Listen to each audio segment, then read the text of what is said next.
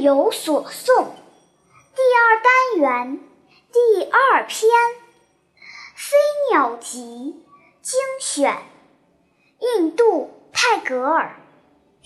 一，我存在乃是所谓生命的一个永久的奇迹。二，我们萧萧的树叶都有声响回答那暴风雨，但你是谁呢？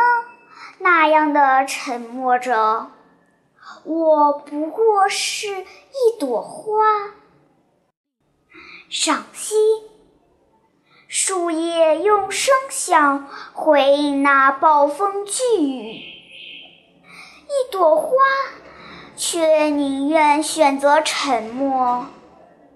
我们可以用耳朵听到树叶的声音。